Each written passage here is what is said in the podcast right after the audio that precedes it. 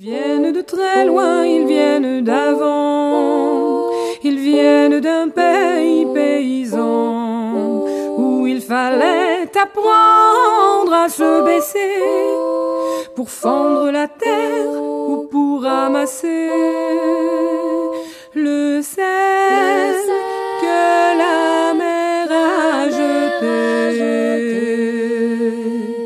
Regard très long et faut au sans peine, sans joie ni regret, le complet du mariage et les robes blanches ne sortent plus guère que pour les dimanches.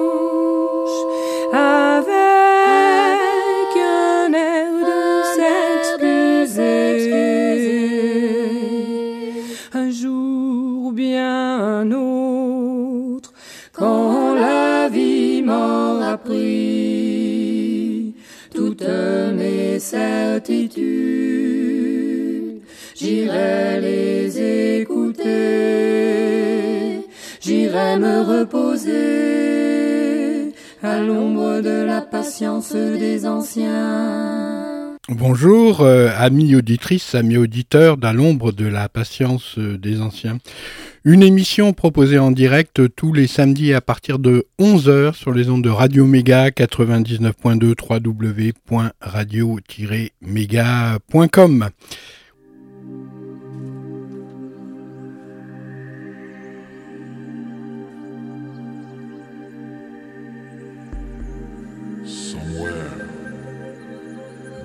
jungle are living some little men and women. They are our past. And maybe, maybe they are our future.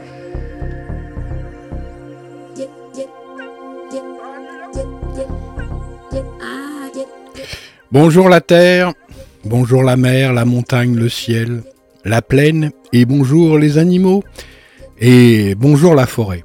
Aujourd'hui, une émission euh, consacrée à la forêt hier, parce qu'elle en a bien besoin. Il paraît que cela va mieux en Amazonie.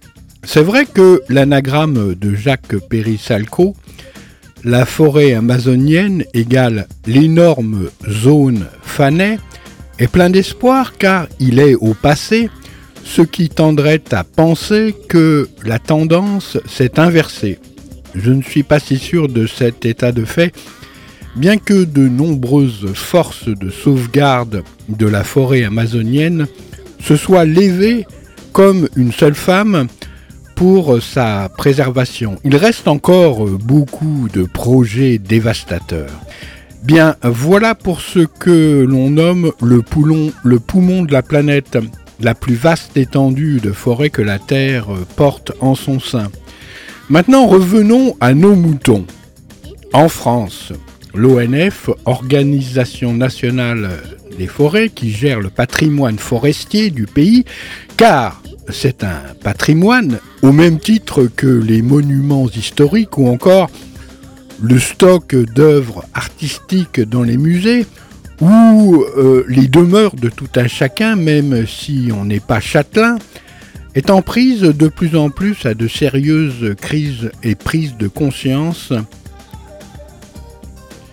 De euh, la façon de préserver euh, tout un cheptel de forêts remarquables que bien des pays nous envient. Et c'est bien cela le souci, car quand il y a abondance, on se dit Oh, ça va durer euh, tout le temps. Oui, mais pour faire pousser un arbre qui puisse jouer son rôle dans l'écosystème, il faut du temps. Autant que la vie d'un homme, si ce n'est plus. D'autant plus euh, lorsque le fondement de ce qui permettait à ces racines de puiser les sédiments est arraché et bouleverse l'écosystème de la contrée. Ceci s'appelle une coupe rase. J'ai tendance à dire aussi une coupe sombre, ça revient au même. Toujours un projet assez fumeux ou brumeux derrière, voire aussi avec des tendances pseudo-écologiques mises en avant pour justifier ces abattages organisés.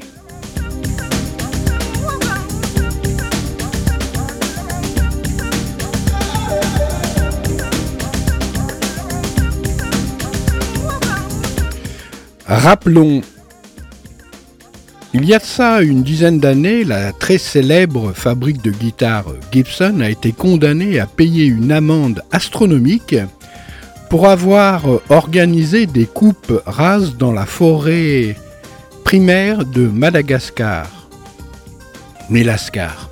Elle a bien payé, bien sûr, car il y a beaucoup d'acheteurs de ces fameuses guitares. Cela recherchait des essences de bois particuliers. Bien dans nos contrées, il existe aussi le phénomène de coupe rase. Vous allez avoir deux reportages sur ces thèmes. Le premier, c'est sous couvert d'un étiquetage développement durable qu'on abat des arbres centenaires et qu'on exécute un coin de forêt tout entière. Le deuxième montre les conséquences possibles sur l'esprit d'hommes et de femmes aimant leur métier de forestier d'une politique qui va à l'encontre des intérêts humains et écologiques du pays en matière de biodiversité et de gestion d'écosystèmes, avec en destruction pure et simple une partie du patrimoine naturel dont nous avons hérité.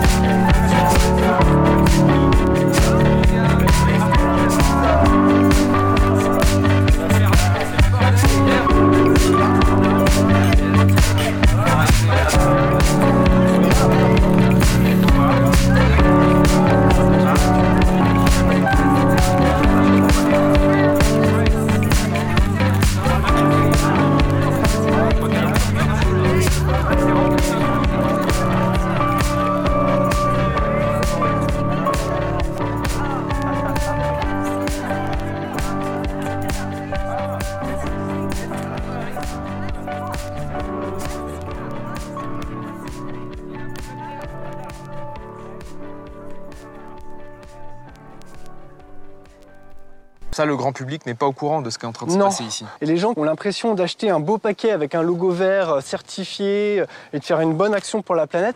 Et en réalité, ils contribuent, ils sont complices des coupes rases qui sont dans le Morvan. Et c'est ça qui est vraiment scandaleux.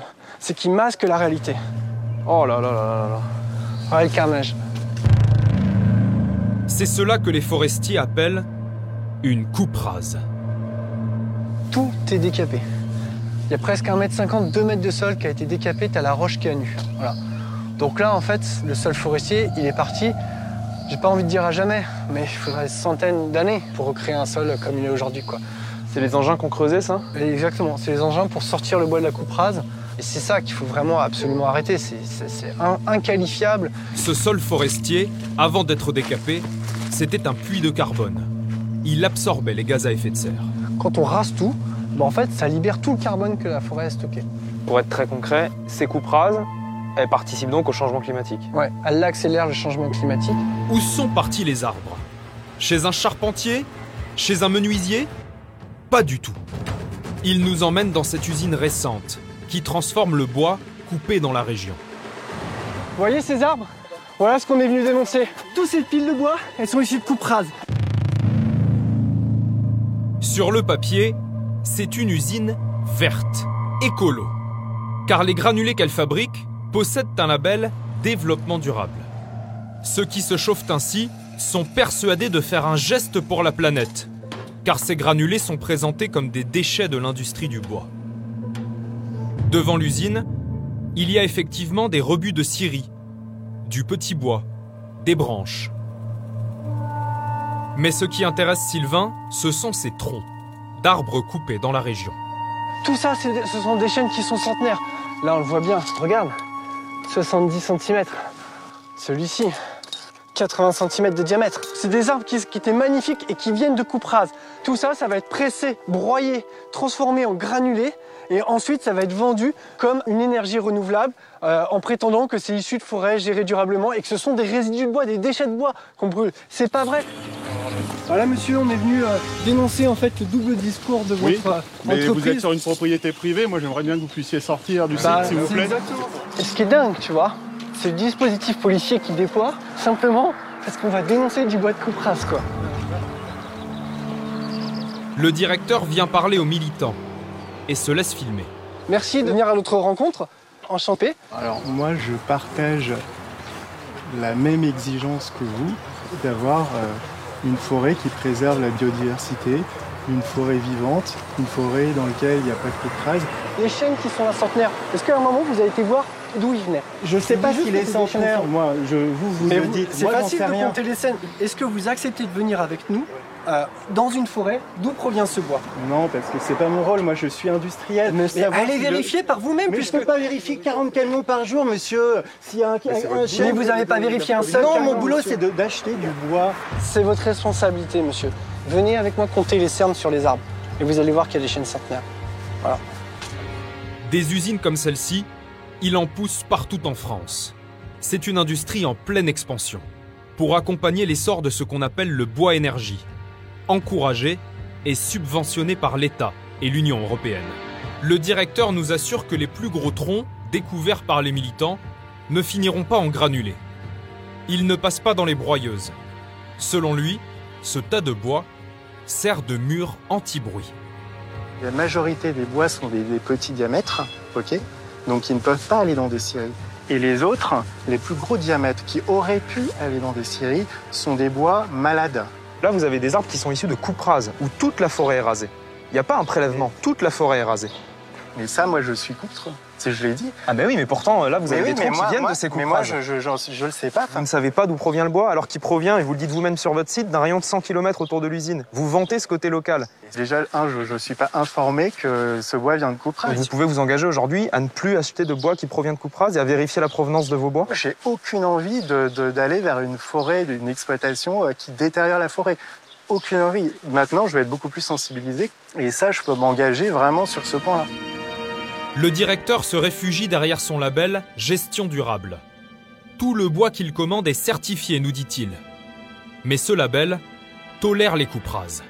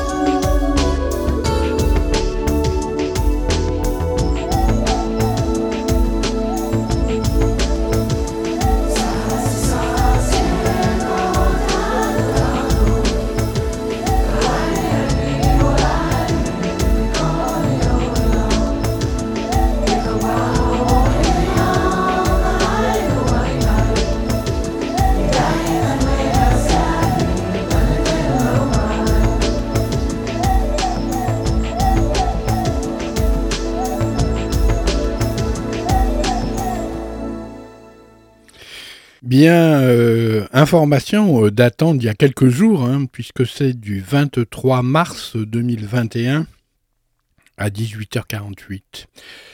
Patrimoine Notre-Dame de Paris, une centaine de chaînes ont été abattues dans le nord pour reconstruire la charpente de la cathédrale.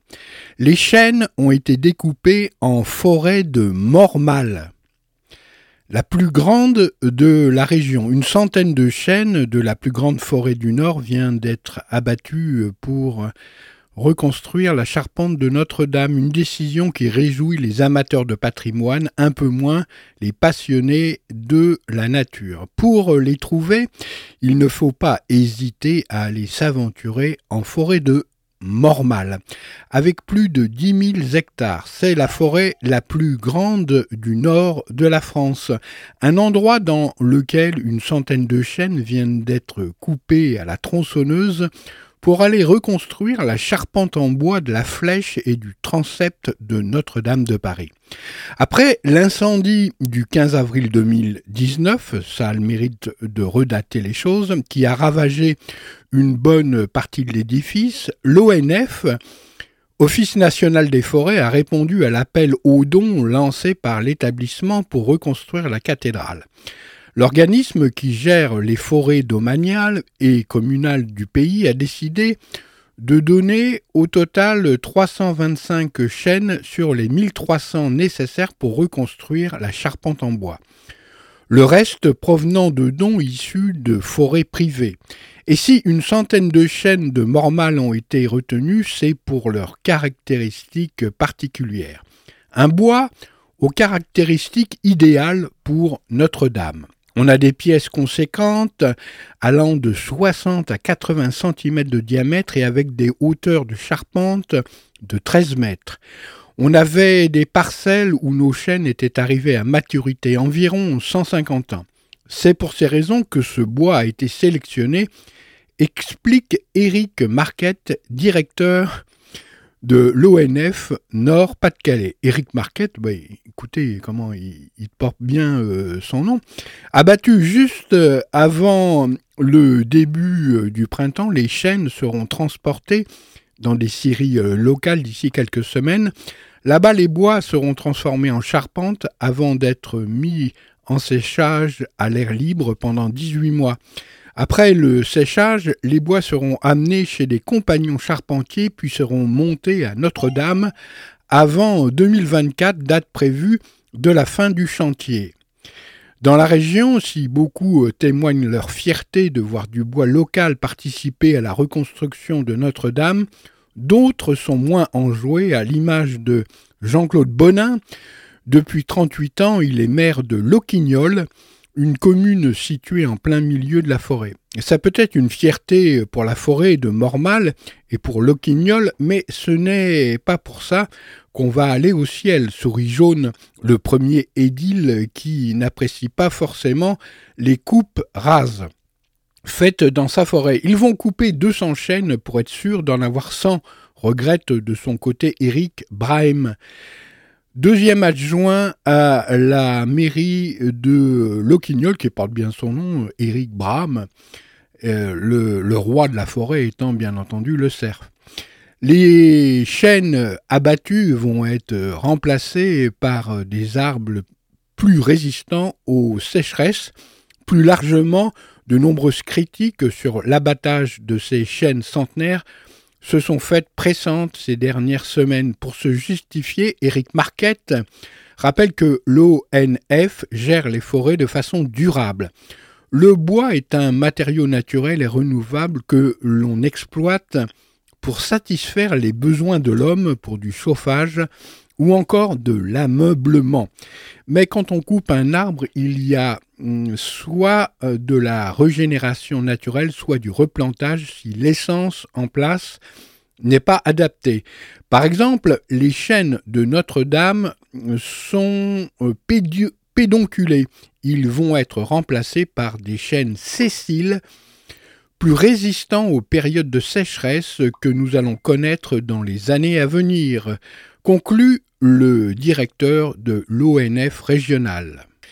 Notre-Dame de Paris, euh, Victor Hugo et Viollet-le-Duc en guest star pour la réouverture de la crypte archéologique. C'est un autre sujet que nous aurons le plaisir d'évoquer un petit peu plus tard. En attendant, retour à la forêt primitive.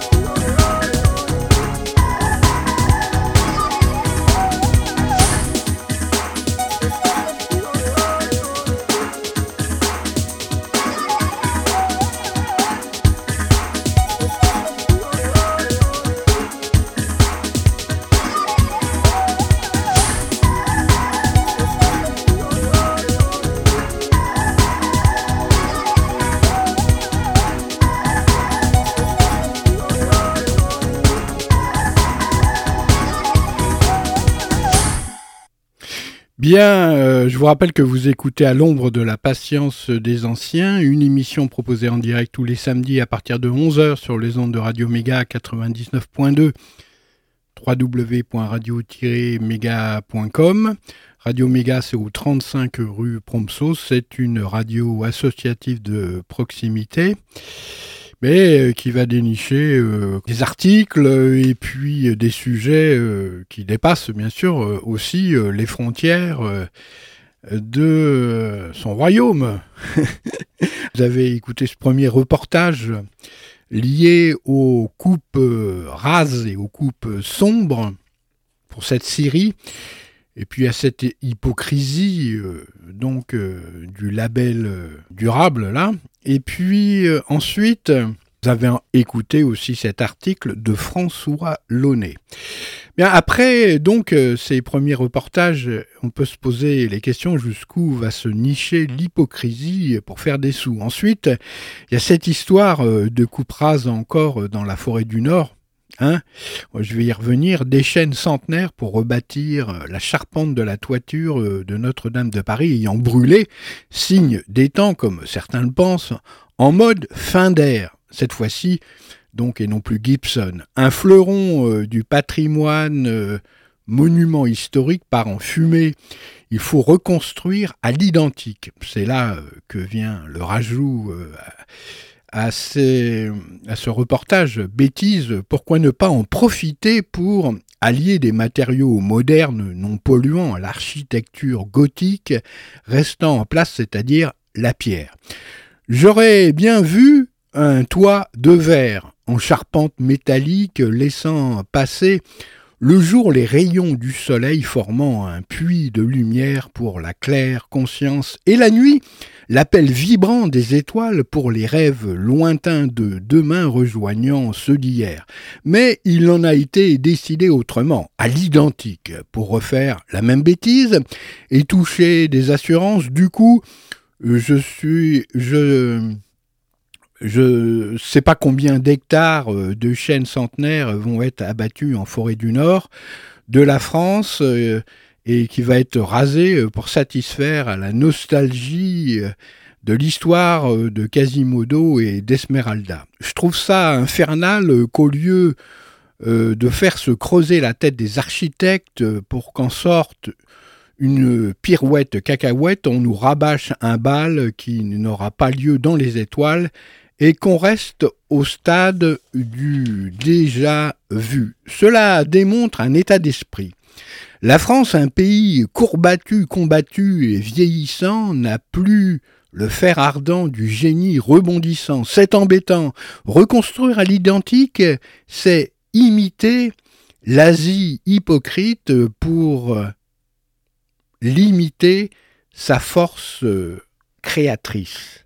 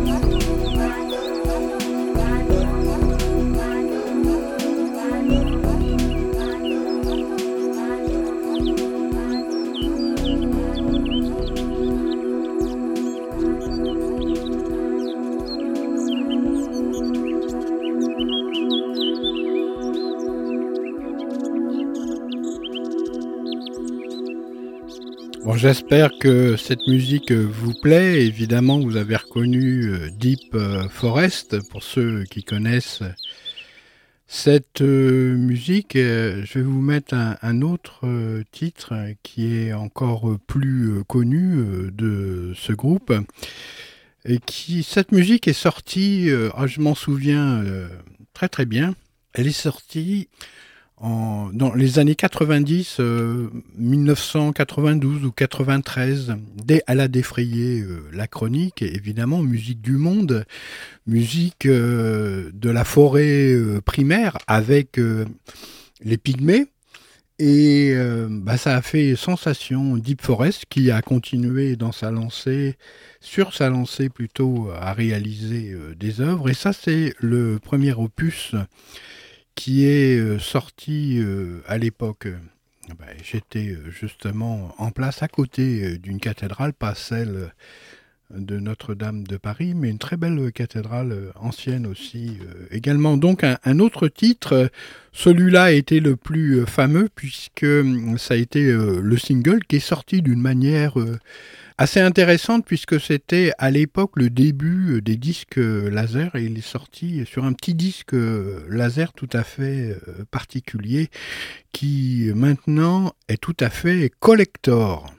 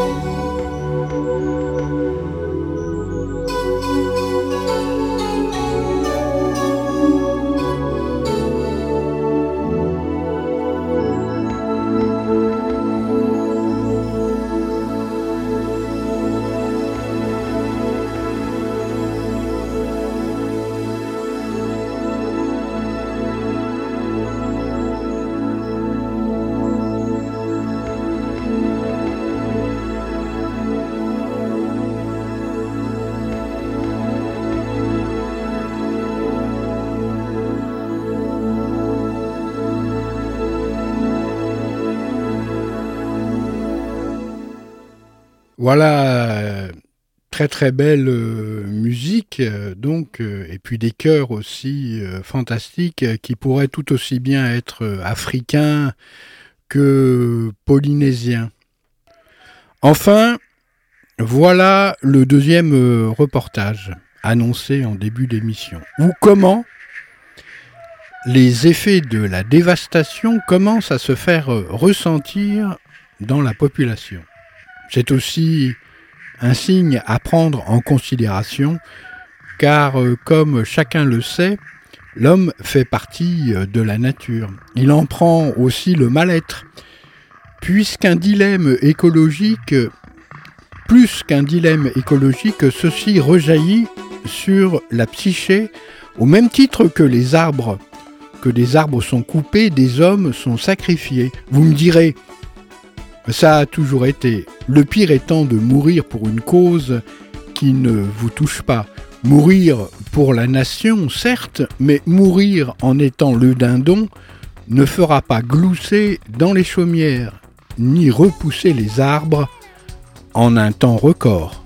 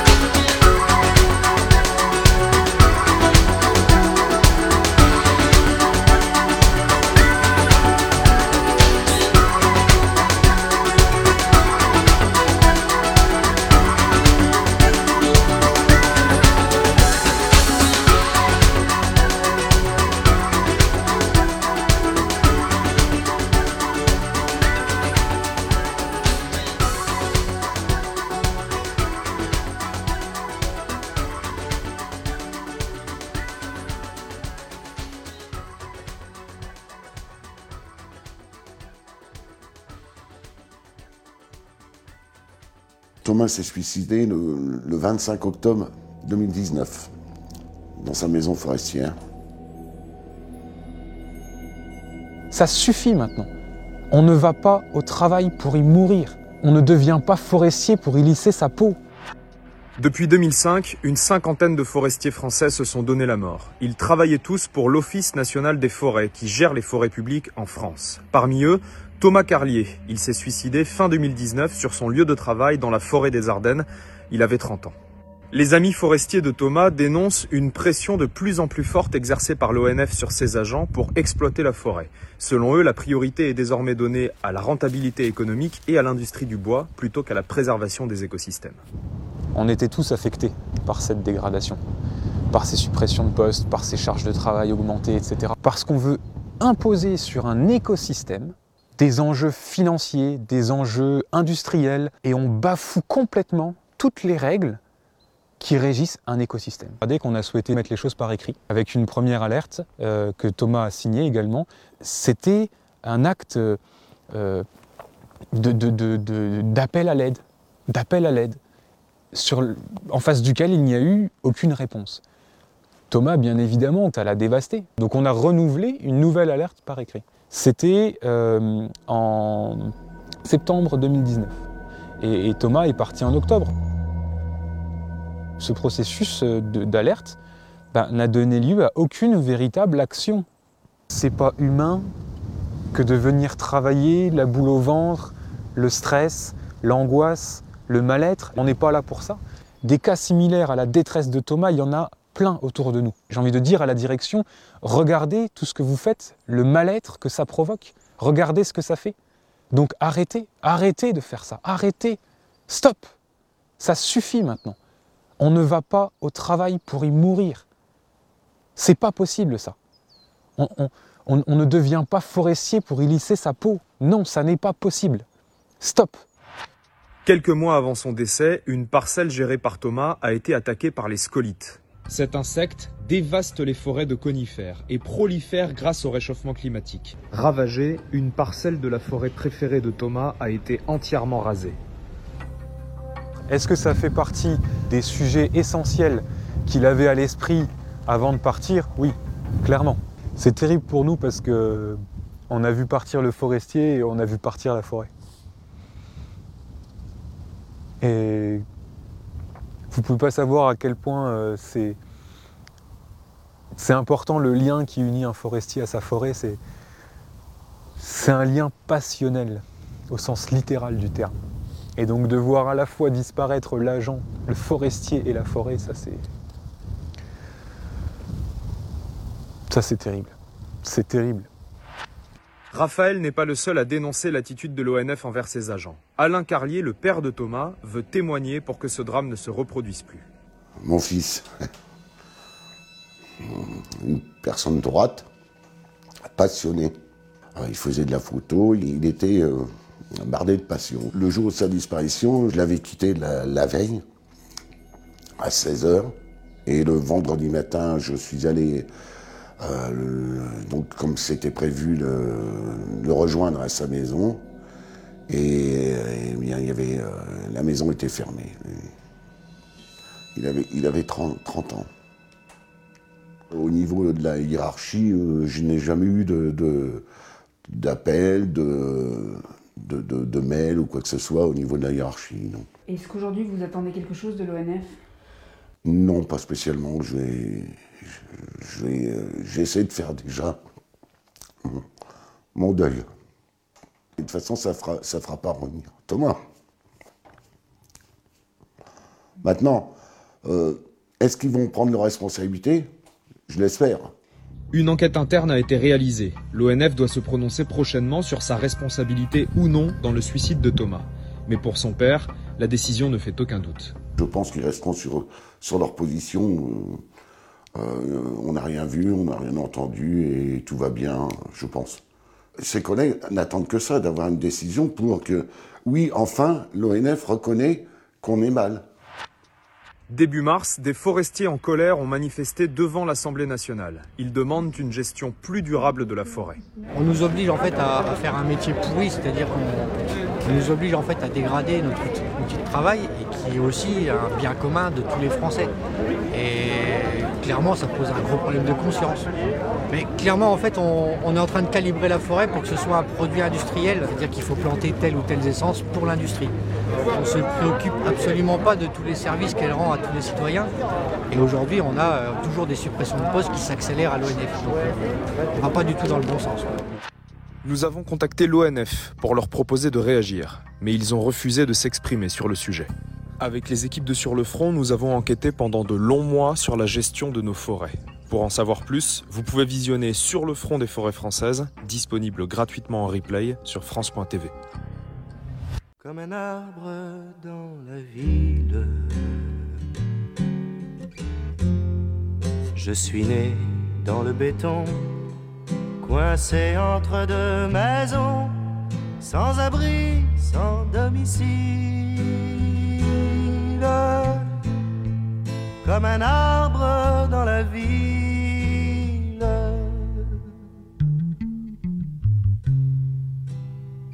Comme un arbre dans la ville.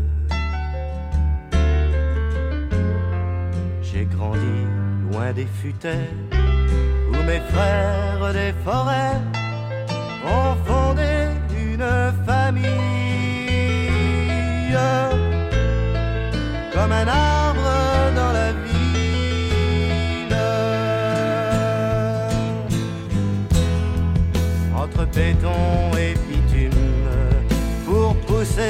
me débat. Mais mes branches volent bas. Si près des autos qui fument, entre béton et bitume.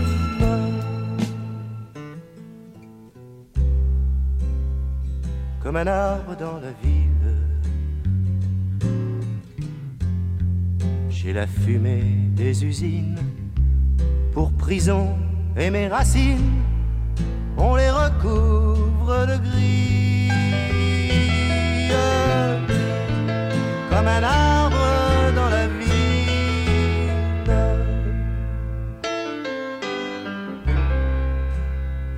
Comme un arbre dans la ville. J'ai des chansons sur mes feuilles qui s'envoleront sous l'œil de vos fenêtres serviles. Comme un arbre dans la ville. Entre béton et bitume, on m'arrachera des rues pour bâtir où j'ai vécu. Des parkings d'honneur posthume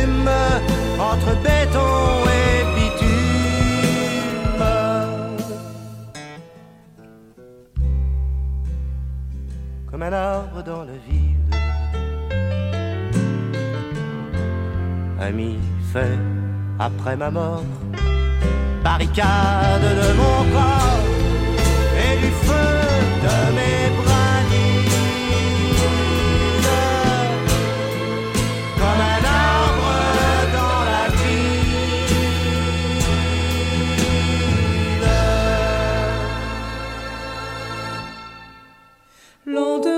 Et force du vent, chaude braise au fond du sabot, sagesse des histoires qu'ils ont racontées. Pour se souvenir, se réchauffer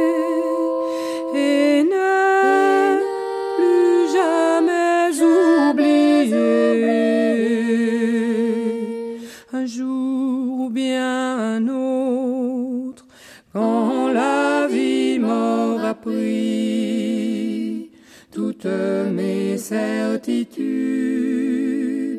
j'irai les écouter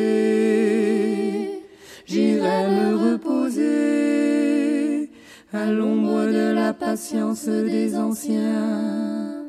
Ils viennent de très loin, ils viennent d'avant, ils viennent d'un pays paysan.